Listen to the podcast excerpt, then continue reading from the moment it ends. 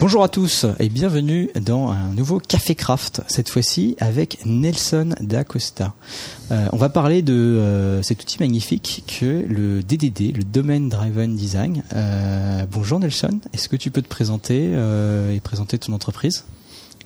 Salut, donc bah, Nelson, je travaille à Octo depuis deux ans et je suis développeur depuis de 11 ans maintenant dans différentes boîtes, euh, toujours dans la prestation, dans divers domaines. Euh, voilà, et j'essaye de d'apporter un peu ma pierre à l'édifice euh, dans la famille Octo où il y, a, beaucoup de choses à partager et à, recevoir. Donc voilà.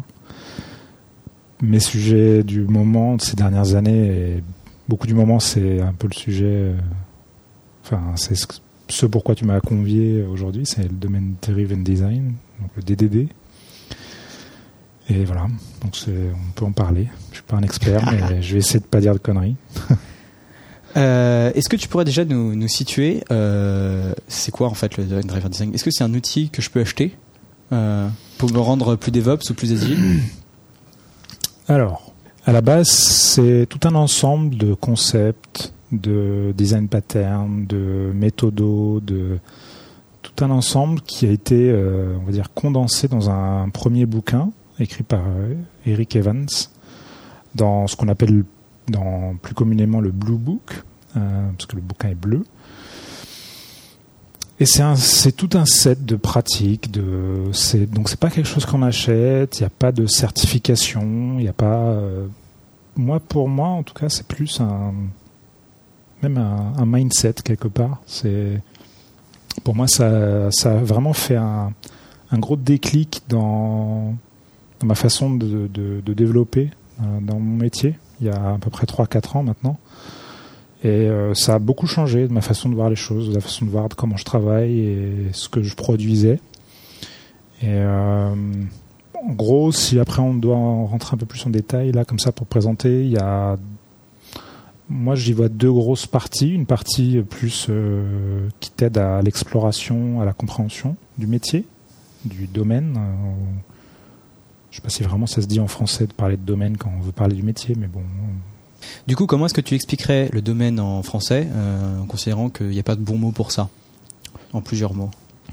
Si aujourd'hui je travaille chez un client connu, et euh, le domaine, c'est euh, les prestations euh, à des adresses. Les prestations, ça peut être la livraison de courrier, ça peut être du service à la personne, ça peut être... donc une partie du domaine, c'est tout ce qui est de la livraison, par exemple, de courrier. Donc du coup, le domaine, en fait, c'est quoi? C'est la vie de ton client? C'est ce qu'il est en train de faire? Par exemple, je dirais un comptable, des experts comptables, des leur domaine, leur métier, c'est euh, tout ce qui est, c'est une partie de la finance. C'est pas toute la finance, ils vont pas tout savoir sur tout, mais c'est. Donc c'était, on peut dire que c'est ta zone d'activité?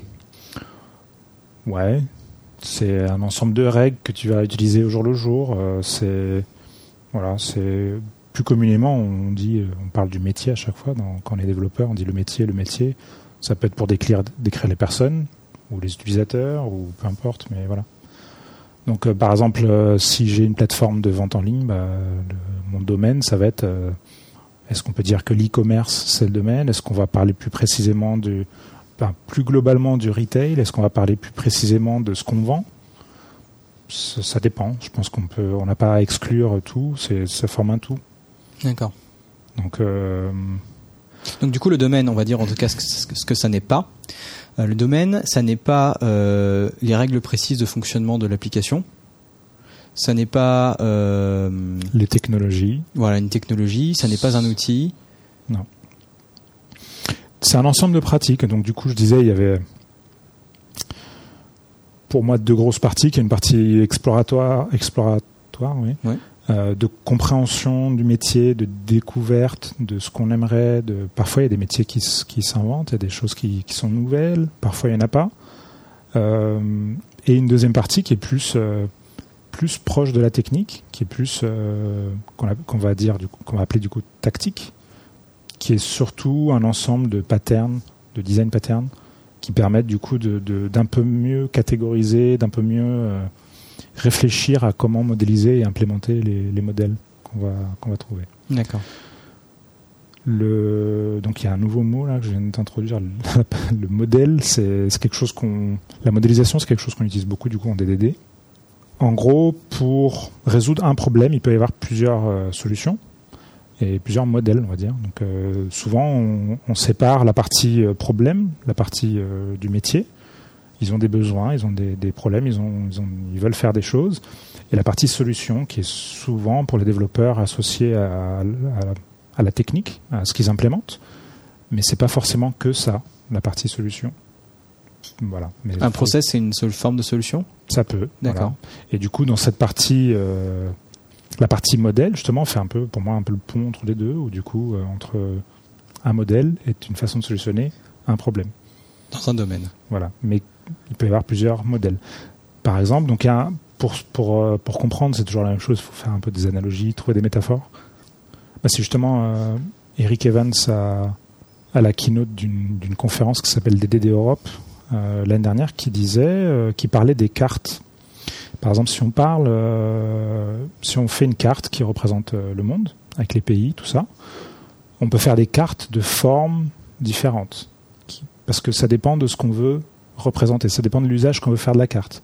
Une carte de navigation pour des marins euh, est pas du tout faite pareil qu'une carte qui va représenter les populations par pays, par exemple on pourrait faire grossir ou changer les couleurs ou peu importe. c'est comme une espèce de visualisation différente. Ça dépend de ce qu'on veut faire. C'est comme par exemple le plan du métro qu'on voit dans le métro. Quand on regarde bien, il y en a différents. Par exemple, celui, du métro parisien, il va être euh, relativement précis par rapport à la position exacte, géographiquement parlant, des stations dans Paris. Mais il peut y en avoir d'autres qui sont un peu plus simplifiés avec des lignes euh, droites ou, en biais, mais jamais trop de courbes pour, par exemple, euh, dézoomer et montrer un peu le RER e aussi. Et là, du coup, par exemple, quand tu regardes bien la partie dans Paris, les stations sont pas exactement. On cherche pas à mettre les stations exactement là où elles sont géographiquement. Ce qui compte, c'est de montrer les lignes, à quels endroits il y a des intersections, et du coup, ça, te permet juste de visualiser les choses parce que tu cherches une information d'une certaine façon. Ça te facilite la vie pour trouver ton chemin. Ça ne sert pas à te dire exactement géographiquement à quelle distance tu vas être une station de l'autre. Donc, les modèles, c'est un peu ça. C'est, ça dépend de l'usage qu'on en fait. Ça dépend comment on veut faire les choses. Et du coup, quand on, fait, quand on regarde le code, pour un problème donné, on peut, on peut trouver deux développeurs, les mettre chacun dans leur coin, il y a de très fortes chances qu'ils développent des solutions, mais de deux façons différentes. Absolument. Donc euh, voilà, c'est la partie design justement, donc dans Domain Driven Design, cette partie de design qui est, qui est un peu le, gros truc euh, qu'on essaye de, démystifier, de, se faciliter. Et tu disais que ça fait 3-4 ans déjà que tu en fais? Que je m'y intéresse. Que tu t'y intéresses. Et le livre, il, date de, il y a plus? Ah, Le livre, ouais, il date d'il y a plus, ouais. D'accord. Je sais pas de combien, mais je dirais il a au moins une bonne dizaine d'années. Ok, d'accord. Il invente pas grand chose, je pense. Moi, je l'ai pas lu, mais parce qu'il est, c'est un gros pavé qui qui décourage plus qu'autre chose, mais euh, c'est plus un ensemble. Par exemple, les, patterns, c'est pour ça que la partie tactique est souvent la partie la plus accessible et la première partie du DDD à laquelle les développeurs s'intéressent, parce que c'est la partie qui leur parle le plus, parce que les design patterns, c'est quelque chose, euh, c'est quelque chose qui leur est un peu plus familier. Mais si tu leur parles d'exploration de domaine, de distillation de, de connaissances, de d'event storming et des choses comme ça, ils vont pas savoir ce que c'est tout de suite. ça c'est clair. Je n'ai aucune idée de tout ce que tu m'as dit là. Bon du coup, donc là tu nous as parlé de deux trucs. Tu nous as parlé du domaine, tu nous as parlé du modèle. Mm. C'est bien, mais c'est quoi l'objectif de tout ça en fait? Euh, Pourquoi on fait ça euh, Genre, quels effets ça a sur ton fait, sur ton, sur ton code, euh, sur ton équipe Je sais pas. Alors, en, premier, ça sert à comprendre. Parce qu'on ne peut pas développer des outils qui facilitent la vie des, des professionnels du métier si on ne comprend pas quand même un minimum ce qu'ils font et comment ils doivent le faire. Euh, donc déjà, ça permet un peu de comprendre, ça permet de structurer notre compréhension, notre apprentissage du métier. Et pour ça, en fait, il y a un élément qui est central dans le DDD, c'est l'ubiquitous language.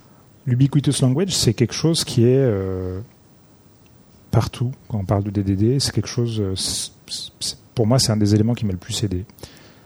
Pourquoi? Parce que moi, en fait, euh, moi le premier, et beaucoup trop de devs encore aujourd'hui que je croise, ont leur propre interprétation, ont leurs propres mots pour parler de certains concepts du métier, des applications sur lesquelles ils sont en train de, développer. Par exemple, euh, je ne sais pas si le métier parle d'une histoire de, de reçu, par exemple, un reçu, un ticket de caisse. Et bah, si ça se trouve, le développeur, il va déjà, alors déjà d'une, il peut peut-être même le traduire, alors que le métier est français. Donc il y a cette histoire de, de traduction qui est assez commune et qui, interfère beaucoup avec cette histoire d'ubiquitous language. Et il y a, euh, et ça se trouve, le développeur, les développeurs, ils vont pas appeler ça comme ça. Ils vont appeler ça euh, ticket au lieu d'appeler ça reçu. Et du coup, euh, et en plus après, ce qui est, ce qui est assez fou, c'est que les développeurs sont capables, parce que on est plusieurs développeurs à interagir et à intervenir sur ces applications à différents moments. Donc les développeurs qui étaient là dans la phase initiale ne sont pas les mêmes qui sont là en cours de route et vers la fin, parce que le code perdure les développeurs ne, sont que de passage la plupart du temps. Et chacun a sa compréhension des choses. Donc chacun va essayer d'établir sa zone de confort en utilisant les termes que lui comprend ou s'est approprié. Et souvent, ça va jusqu'à utiliser donc des termes différents qui ne sont même pas en fait dans, le vocabulaire courant du métier. Et les développeurs sont assez balèzes parce que, et moi ça m'arrive aussi encore, hein, mais beaucoup moins, à avoir le, un terme, euh, par exemple dans une URL, d'avoir pour ce même terme le changer en cours de route, arriver euh, dans une classe au milieu du code, et avoir un autre terme encore pour euh, la table ou la colonne dans laquelle on stocke des informations liées à ce terme en, base de données. et ça, c'est que trois niveaux, mais il peut y en avoir plein. Donc pour un même terme, il va y avoir plusieurs mots, que ce soit en français ou en d'autres langues. Et ça, c'est quand même assez, assez fou parce qu'on se rajoute de la complexité, hmm. on se rajoute euh, de la charge cognitive pour arriver à comprendre. quoi.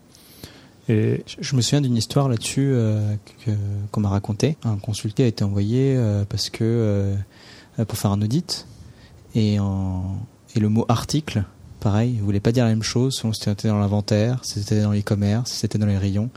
pour chacun, article, ça, ça signifiait des choses différentes. Ouais, mais alors ça, c'est un cas particulier. D'accord.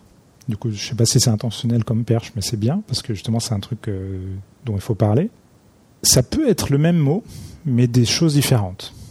En DDD, ça, c'est possible parce que le, le, vocabulaire du, qui fait partie de l'ubiquitous language est valable et a un sens dans ce qu'on appelle un bounded context. Donc un contexte limité. Voilà, donc dans, dans on peut, on peut, se dire un sous-domaine si on peut, si on veut faciliter un peu la compréhension du truc. Sous-domaine, ok, oui. Par exemple, euh, si j'ai une plateforme d'e-commerce, euh, je vends euh, des chaussures. Donc, dans mon dans mon IHM, j'aurai des chaussures. On va parler de chaussures. Si ça se trouve dans la gestion de mon catalogue, des articles que je peux vendre, je vais parler d'items. Ou alors je vais parler de, je sais pas, d'articles ou d'articles vendables, j'en sais rien. Après, dans ma gestion de mon stock, qui n'est pas la même chose que la gestion du catalogue, dans la gestion du stock, ça se trouve, j'aurai un autre terme. Et puis pour la facturation, bah, ça se trouve, j'aurai encore un autre terme. Et ça, c'est une bonne chose ou pas, du coup? Alors, ça prête à confusion quand on ne comprend pas que un même terme peut exister dans différents contextes mais avoir des significations différentes.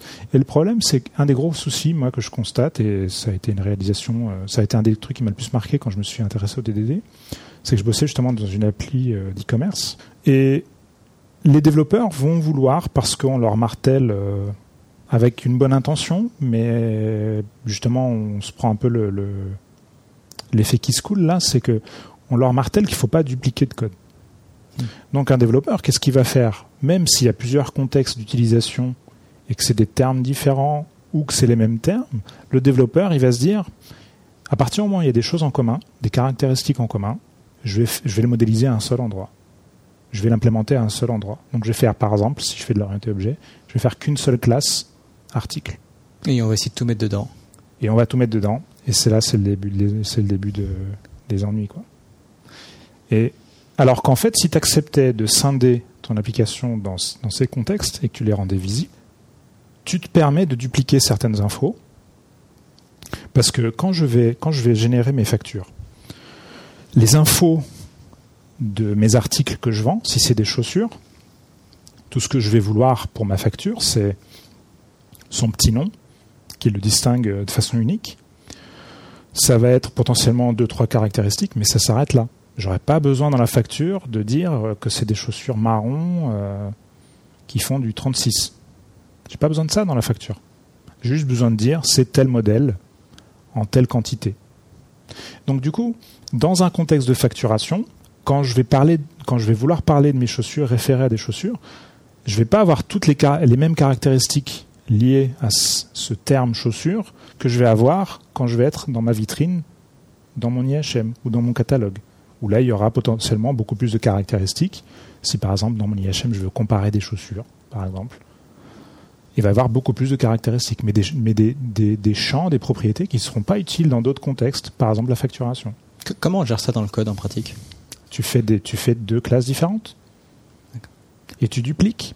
Et pour, pour l'anecdote, pour comprendre à quel point il faut du coup euh, dissocier, créer deux, deux endroits dans le code dissocier, même si elles ont le même nom, même si les classes ont le même nom, s'appelle article ou chaussure, c'est pas grave, il faut en faire deux, même si elles ont des propriétés différentes. Pourquoi? Cette appli d'e-commerce, euh, on est tombé sur des bugs à un moment, parce que bah, on avait justement des classes articles, justement, et euh, on avait euh, de belles tables relationnelles en base, une belle base MySQL à la papa, comme tout le monde fait donc avec des clés étrangères, ainsi de suite, qui mappait via un ORM avec le modèle de nos classes. Voilà, bon, tout le monde fait un peu comme ça. Et un jour, euh, bah, en fait, vu qu'il y avait un lien entre l'article et les, factures générées par rapport à cet article-là, euh, le fait de changer euh, un champ dans l'article, bah, en fait, a changé les factures. Et on ne change pas des factures. Donc quand tu as la compta qui débarque et qui te dit mais vous faites n'importe quoi là, et eh bah, qu'est-ce que tu fais? Tu te rends compte qu'en fait, bah, en fait, peut-être qu'il devrait, il faudrait casser le lien entre la facture, qui certes a quelques infos des articles vendus, mais juste quelques infos. Et c'est pas forcément du coup un lien vers l'entité. Très intéressant ça. Et ça, en fait, les devs, ils n'apprennent pas à le faire. Le, couplage sur le domaine, oui. Ils se disent, c'est mal, je vais avoir deux classes articles, même plus, dans une même base de code. Ils vont se dire, putain, il y a un truc que j'ai loupé, euh, on va me taper sur les doigts. C'est le côté euh, dry, quoi, don't repeat yourself. Et ça, en fait, c'est pas vrai, parce que c'est pas vraiment de la duplication. C'est des concepts qui peuvent porter le même nom, et c'est ça qui, porte qui prête à confusion. Ils peuvent porter le même nom, mais dans des contextes différents. Ce que tu es en train de me dire, c'est que là, on a factorisé, on croit avoir factorisé en fusionnant les choses, mais en fait, on n'a pas apporté d'abstraction. Ben non, parce que c'est pas, on parle pas de la même chose. On a juste fait du couplage. On parle pas de la même chose, bien sûr. D'usages différents de la même classe. Cet exemple de facture, il est, il est bien en plus pour, euh, pour l'expliquer, parce que du coup, ça explique euh, la différence entre deux, deux concepts, de patterns qui sont prédominants quand on parle de DDD et de la partie tactique. C'est la partie entité, entity, et la partie value object. Et typiquement, bah, mon article, ça va être une entité. Pourquoi? Parce qu'il a une identité qu'il distingue d'un autre article, et il va avoir un cycle de vie. Alors que mon article, qui, en tout cas les, infos de mon article qui vont figurer dans ma facture, eux n'ont pas besoin d'avoir un cycle de vie. Tu génères ta facture, elle est générée, tu la ranges, tu ne reviens plus dessus. Donc en fait, c'est comme si tu prends une espèce de photo avec juste les infos qui t'intéressent de ton article à un instant T, et tu les mets de côté, tu n'y toucheras plus. Donc, ça n'a plus besoin d'être une entité, ça n'a plus besoin d'avoir un cycle de vie, une identité. Donc, en fait, on en fait souvent, quand tu fais du DDD, tu te raccroches au pattern, justement, au value object. Tu fais de ton article un value object avec juste les infos qui le distinguent d'un autre dans une facture. C'est quoi un value object? Je ne connais pas le pattern. Alors, du coup, c'est euh, un objet, tout comme une entité, qui va non pas avoir une identité et qui va être comparé à d'autres value objects par sa valeur et qui n'a pas de cycle de vie. Donc par exemple, l'exemple courant, c'est l'argent. 35 euh, euros, c'est égal à 35 euros ou ça ne l'est pas égal à une autre somme. Et c'est le, c'est le deux informations, c'est le montant et la devise. c'est de la comparaison structurelle là dont tu me parles, non? C'est de la comparaison du coup par valeur, on va dire. Donc si par exemple c'est chaussures, on compare pointure et marque par exemple. Ça pourrait, ouais. Enfin peinture, marque, modèle, si etc. Si on voudrait faire ça, ouais, on pourrait faire comme ça. Si c'est la facture, c'est identifiant la facture, etc. Et en fait, euh, ce côté, on va comparer par valeur, bah, quand je génère ma facture, j'ai plusieurs items, potentiellement plusieurs lignes dans ma facture. Je vais les distinguer bah, par, leur, par leur code et euh, d'autres informations, mais j'ai pas besoin de toutes les informations présentes dans, mon catalogue concernant un modèle de chaussure dans ma facture. Donc tout ce que j'ai besoin de savoir, c'est d'arriver à faire autant de lignes qu'il y a d'articles différents. Voilà. Comment on commence euh, le DDD c'est super. Là, tu m'as convaincu que euh, faut que je découvre euh, les modèles utilisateurs pour mieux comprendre, mieux communiquer, euh, supprimer de de la surcharge cognitive avec des termes qui sont clairs pour tout le monde et qui sont partagés. Ça c'est super, le Ubiquitous Language. Mais comment je m'y mets Alors, hmm, le, le, plus simple, c'est de, de chipoter sur les termes utilisés tous les jours. De faire le merdeur. non, c'est de c'est d'être explicite c'est de, dire à n'importe quelle personne à qui on va travailler, que ce soit des développeurs, des PO, euh, ce que tu veux, c'est que quand on va parler d'un concept, en utilisant un mot qui est spécifique au métier ou à l'application, il n'y aura pas d'ambiguïté avec un autre terme possiblement. Si je te parle d'article, il faut que tu saches précisément de quoi je parle. Si je te parle euh, de, chaussures, il faut, que tu saches, faut que tu saches exactement de quoi on parle.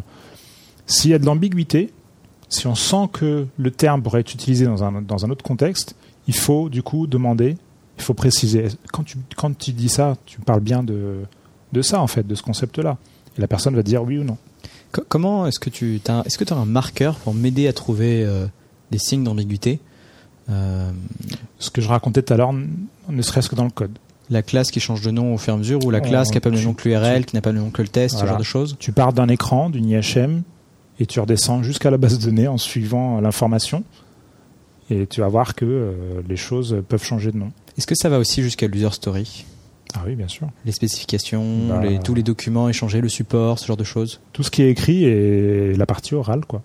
Et c'est pour ça que c'est super important. On peut commencer, ne serait-ce qu'en faisant ça, on a déjà gagné, euh, on, économise euh, beaucoup de beaucoup de problèmes parce que on va parler, on va être sûr à tout moment, peu importe avec qui on parle, qu'on parle de la même chose. Et ça, c'est quand même, euh, c'est quand même pas mal. On pourrait croire hein, que en fait c'est pas le cas, ou alors qu'on se comprend, que c'est, c'est implicite.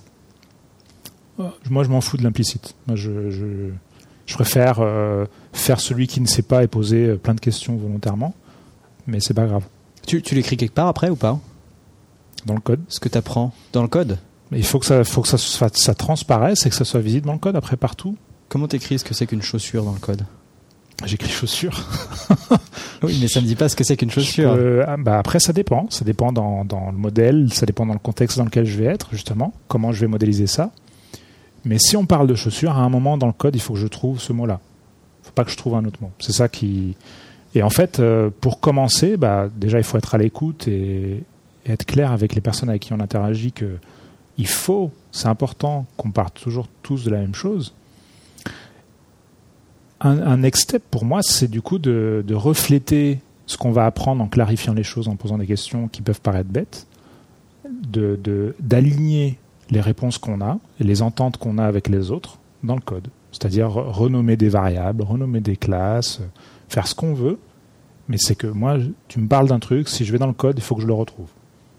Si je cherche ce truc-là et que je le trouve pas parce que c'est traduit, parce que c'est mis au pluriel ou pas, parce que c'est qu'il y a un truc qui va pas. Il y a un truc qui s'est perdu et qu'on peut corriger sans difficulté. Aujourd'hui, on a des IDE qui permettent de renommer des trucs euh, partout dans une code base en, trois touches. Enfin, il n'y a plus d'excuses, quoi. Là, il y, a, trois utilisateurs de Vim qui sont en train de faire une crise cardiaque pendant qu'on parle. la problématique, par exemple, de, la traduction, c'est un, sujet qui revient souvent. Et ça divise beaucoup et les développeurs et beaucoup de développeurs par euh, par habitude vont vouloir toujours tout mettre en anglais parce que les langages de programmation sont en anglais et, et même si le métier est complexe, ils vont essayer de le traduire. Hmm. C'est une énorme erreur, moi je trouve. C'est intéressant ça. Tu peux, tu peux développer un peu? Parce que alors euh, c'est pas spécifique à la France, mais je vais parler de la France parce que on n'est pas si bon que ça en anglais. Faut arrêter de se mentir. On n'est pas traducteur de, de métier, c'est un métier hein, la traduction. Pour un mot, il y a plusieurs euh, définitions, donc plusieurs euh, traductions possibles. Et on va prétendre que on maîtrise à peine le métier de l'application dans laquelle on est, parce qu'on est juste développeur, hein, on n'est pas des experts. On va prétendre comprendre suffisamment ces termes-là pour pouvoir leur trouver une traduction sans ambiguïté en anglais. Ça m'étonnerait. Moi, j'y crois pas. Sauf pour des trucs bateaux, euh, genre euh, une facture, c'est invoice, tout le monde le sait. Oui, ok. Il, pour- il y a des fois, on tombera juste parce que voilà, il n'y a pas beaucoup d'ambiguïté. Il y a d'autres fois, je suis désolé, mais ça marchera pas, quoi. Hmm. Et du coup, moi, j'aurais plus tendance à, quitte à faire du franglais, parce que euh, il nous faut des préfixes pour que l'ORM soit content avec les get, euh, has et is, quitte à faire du franglais avec le préfixe en anglais et le mot en français, mais c'est pas grave. Euh, Is chaussure et has chaussure quoi. S'il faut. S'il faut, il faut. C'est pas. euh, Enfin, voilà. Je. Si mon, mé- en fait, ma règle, c'est plus euh, si, si mes experts métiers, ils parlent français, bah, moi, dans le code, le métier, il faut qu'il soit en français. Je dis bien le métier. Ça veut dire que toute l'appli, même les parties techniques euh, non spécifiques au métier, doivent être en français. C'est pas ça que je dis. C'est que la- le métier, faut le protéger, il faut qu'il soit en français. Donc si les, ton métier, je sais pas moi, c'est des traders euh, qui parlent anglais, pour le coup tu le fais en anglais. Bah ouais. Ok. ouais, si eux, quand je vais discuter avec eux, c'est les termes qu'ils utilisent pour discuter, c'est ça, c'est de l'anglais, bah, il faut le faire en anglais. Il faut, faut arrêter de se croire malin et de s'ajouter de la charge. De, la charge de compréhension, tout ça, c'est des barrières. Dès qu'il y a des nouvelles personnes qui arrivent sur le projet, il faut, il faut, ça veut dire il faut qu'ils apprennent les choses deux fois.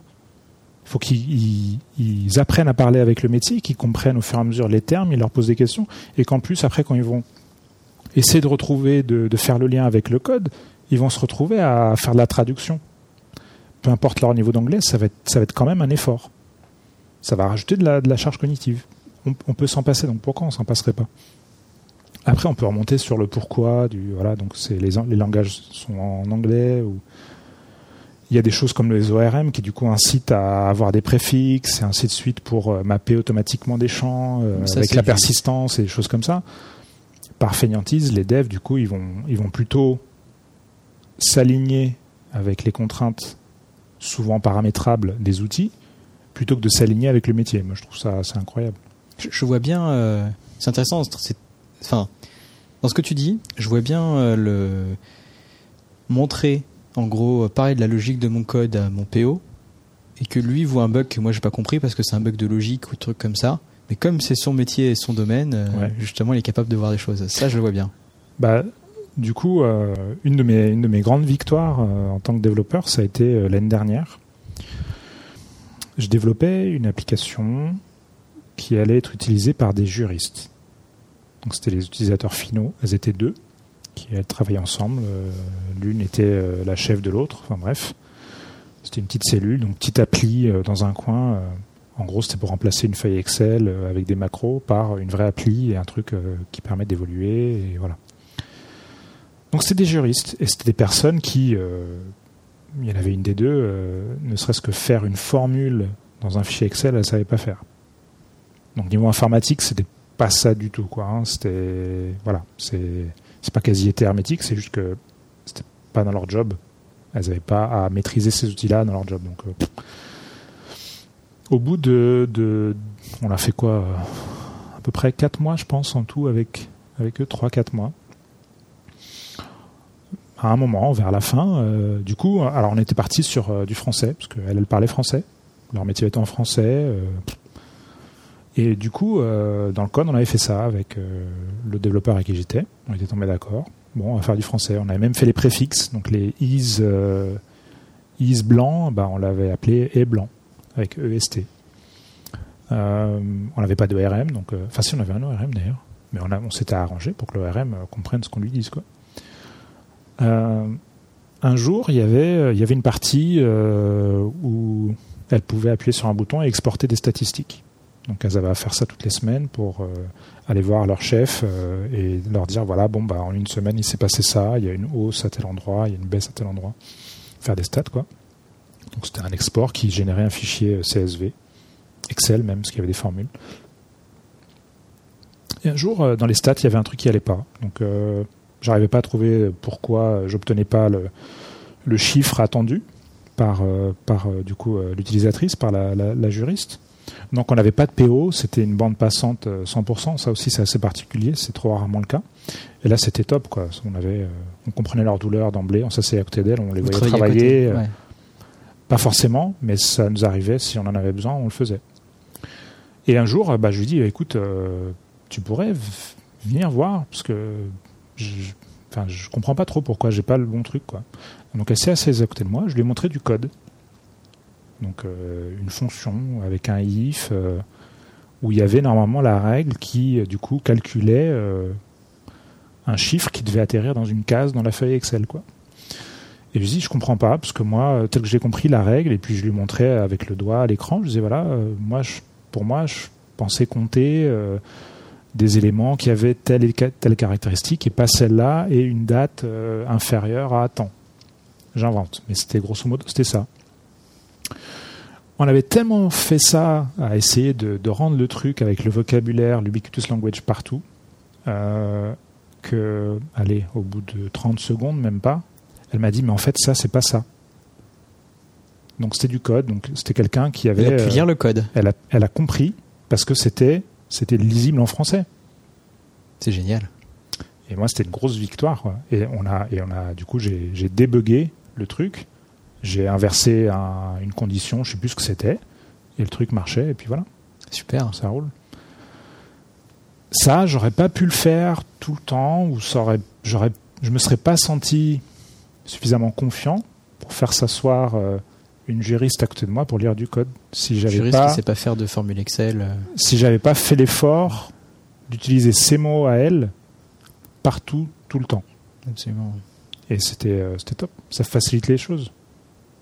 Et ça compliquait rien, en fait. hein. En vrai, euh, techniquement, si on veut s'y mettre, il y a une pratique euh, aujourd'hui qui n'est pas la seule dans le DDD, mais qui est, très en vogue, qui s'appelle l'event storming, qui permet d'aligner euh, dev et non-dev, PO, testeurs, qui vous voulez, des gens qui ont des connaissances métiers, les mettre tous dans une salle et en très très peu de temps, tu arrives avec des post-it et beaucoup de- d'espace au mur à faire une fresque temporelle et de comprendre le métier, qu'est-ce qui est important pour le métier euh, en termes d'événements, qu'est-ce qui se produit dans l'application qui est important pour le métier et que l'application du coup traite ou pas? Comment ça se passe? Ça Tu peux expliquer rapidement en deux mots? Ouais, alors euh, il se fait que, alors j'en fais pas souvent, il se fait que j'en ai fait une aujourd'hui. euh, parce que c'est un, je trouve que c'est une très bonne façon d'onboarder, donc d'a- d'accueillir des nouveaux développeurs dans une équipe. Et Aujourd'hui, il y a quelqu'un qui est arrivé pour me remplacer, parce que je vais aller sur un autre projet. Et j'ai improvisé ça avec, euh, on était donc euh, trois en tout. Il n'y en avait pas de PO parce que le PO est à distance euh, à Bordeaux. Voilà, on a fait que ça qu'entre nous. Mais même comme ça, du coup, les deux développeurs qui, moi et ma collègue, on a, on a fait ça. Et donc, comment ça se présente pour, pour présenter à, à mon remplaçant? Comment ça se présente? C'est qu'on prend des post-it d'une certaine couleur, on va dire jaune, et on commence par mettre au mur. euh, dans les post-it, on écrit des événements, donc des choses au passé, par exemple. euh, L'utilisateur euh, a payé. Donc c'est un truc au passé, c'est un événement métier qui c'est important pour le métier de savoir que l'utilisateur a payé, par exemple. On met des événements de gauche à droite, temporellement, dans l'ordre. Donc les plus anciens, ce qui arrive le plus tôt à gauche et à la fin à droite. Et ensuite, c'est de mettre des post-it d'une autre couleur, on va dire orange, euh, qu'on appelle des commandes, par exemple, qui sont soit ce qui génère les événements. Euh, par exemple, l'utilisateur a appuyé sur un bouton, c'est une commande. Ça peut être euh, quelque chose qui est déclenché de façon externe par un autre système. Ça peut être le passage du temps. Par exemple, un contrat est arrivé à échéance. Personne n'a appuyé sur un bouton, c'est juste le, le temps qui est passé. quoi. Et donc tu mets les commandes donc avant les événements si elles produisent les événements, ou alors des commandes qui peuvent être déclenchées par les événements. Et après, il y a d'autres couleurs. On peut rajouter plein de choses, des systèmes externes, machin. Ce qu'on arrive, ce qu'on arrive à obtenir, c'est euh, d'aligner tout le monde. C'est que tout le monde va se forcer à comprendre les mêmes mots, les mêmes événements. Ils vont se dire, ah, mais ça, c'est pas important, ça, c'est trop technique, ça, c'est métier, donc on le met, ça, c'est. Et la personne, en, je sais pas, ça nous a duré une heure. La personne avait euh, tout à fait compris. Elle posait même des questions pour clarifier certaines zones et qui étaient des questions très pertinentes. Donc on n'a pas eu besoin de lui faire des diagrammes euh, qu'on avait déjà fait au, préalable ou lui dessiner. Le simple fait de nous écouter deux développeurs qui, avec nos connaissances respectives de ce qu'on avait développé chacun et du métier, rien que nous écouter débattre de non mais ça ça se produit avant ou ça ça se produit après, c'est aussi intéressant. Et euh, ne serait-ce que pour mettre le pied à l'étrier au nouvel arrivant, juste être témoin de ces, ces discussions-là, c'est intéressant. Combien de temps tu prévois pour une ça dépend. brainstorming Ça dépend de la taille, mais en général, en, je pense en max 2-3 heures pour les plus gros. Ça peut être soit pour, euh, du coup, entre guillemets, modéliser un, processus, par exemple, un tunnel de vente, par exemple, c'était une plateforme d'e-commerce, ou pour avoir un, truc un peu euh, big picture, euh, vraiment de tout ce, qui est important dans ton appli qui couvre plein de choses. Ces choses-là peuvent du coup, euh, rien qu'en faisant ce genre d'atelier, on commence déjà à voir si les gens sont d'accord pour parler des, pour utiliser les termes pour parler de la même chose. Et c'est super intéressant parce que du coup, euh, quand ils sont pas d'accord, bah, il faut leur dire ah mais là en fait vous parlez de quoi? Vous parlez de ça ou vous parlez de ça? Si vous parlez de ça, on l'appelle comme ça. On est d'accord, oui, non. Si on l'appelle comme ça, faut tomber d'accord. Mais il n'y a pas deux termes différents. Mais là, on réaligne les gens. Et, déjà, dès ce moment-là, avant même de coder, on se rend compte que parfois les gens ne sont pas alignés. Même parfois des gens du métier. Donc, euh, c'est un outil d'alignement, on va dire, super efficace. Donc, l'event storming. Event storming, ouais. Voilà. Eh ben, c'est super. Euh, on a largement euh, rempli notre temps. je te remercie Nelson. Alors, est-ce que tu aurais quelques mots de conclusion à ajouter? Euh, peut-être nous, nous donner ton Twitter ou ton blog euh, si tu as, l'un ou l'autre. Euh, vas-y. Alors, je disais que ça, juste pour conclure, je disais que ça a beaucoup changé ma, ma, façon de développer et même vision de mon métier. Pourquoi? Parce que ça m'a permis de, prendre conscience qu'en fait j'ai le droit d'apprendre au fur et à mesure, de comprendre de mieux en mieux, et la technique et le métier. J'arrive sur un projet, je ne peux pas connaître le métier de la même façon qu'au bout de six mois, non, sur ce projet-là. Ma connaissance va évoluer. Comprendre ça, l'accepter, et c'est pareil pour la technique, c'est important, et c'est aussi important de se dire que les gens du métier, même parfois, parce que c'est parfois ils, font évoluer leur métier à cause des nouvelles technologies et tout ça. Il faut comprendre que aussi, bah, leur compréhension va évoluer. Et cette évolution, pour la permettre, si on n'a pas ce fameux alignement, ça part un peu dans tous les sens. Ça crée des incompréhensions, et pour peu qu'on soit dans des silos et que la communication ne se fait que par écrit via des specs, et qu'on discute jamais avec les gens, en fait, euh, ça peut dériver, quoi, et on obtient des choses qu'on ne souhaite pas. Donc, euh, le maître mot, c'est vraiment l'ubiquitous language, l'alignement, le fait de, d'essayer toujours d'être euh, pointilleux sur les termes qu'on utilise et via certains patterns et de la modélisation du DDD, ça nous permet d'accepter aussi le côté euh, ok, on peut parler de, on peut avoir le même terme dans plusieurs contextes, on, l'accepte et on sait comment faire du coup. On n'a pas mauvaise conscience à copier un terme à droite et à gauche dans, dans une base de code. Super. Sinon, bah pour me joindre, bah, j'ai juste un Twitter, j'ai pas de blog. Euh, je suis plus suiveur que leader.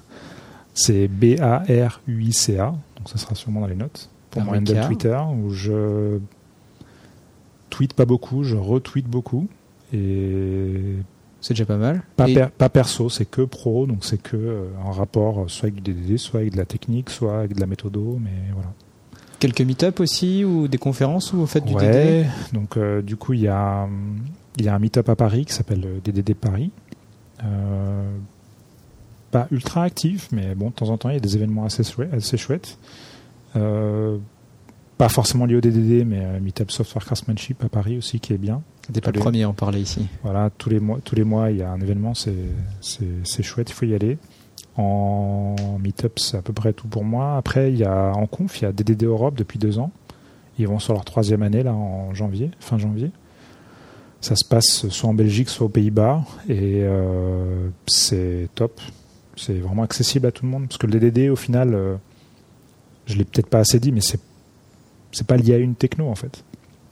Et c'est ce qui c'est ce qui est puissant parce que ça ça ouvre les yeux aux développeurs à ce qu'ils se rendent compte que bah en fait leur métier ça consiste pas juste à être à, connaître la technique, c'est à comprendre les contextes dans lesquels ils, doivent mettre euh, en place cette technique. Et c'est ça qui c'est ça qui m'a donné du sens dans, dans, ce que je faisais donc. Euh. Super conclusion. Bah écoute, pour ma part, moi c'était Thomas Wickham. Euh, vous pouvez me joindre sur Twitter at MacWick, m a c w i c Je prends comme d'habitude, comme toujours, tous les feedbacks. Euh, et on a reçu Nelson D'Acosta, euh, consultant en octotechnologie, pour nous parler de DDD et peut-être même une prochaine fois. À bientôt les amis. À bientôt.